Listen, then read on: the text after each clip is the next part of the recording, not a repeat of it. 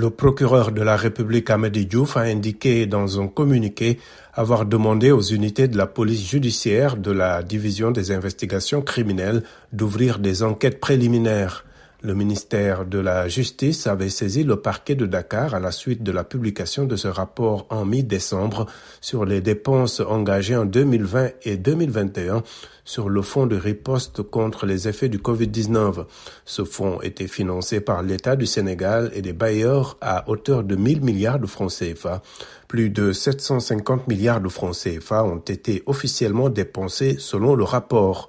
Le rapport d'audit de la Cour des comptes fait état de violations de la loi et l'existence présumée d'infractions pénales, notamment des atteintes aux deniers publics et autres infractions assimilées telles la corruption et l'abus de fonction, a détaillé le procureur.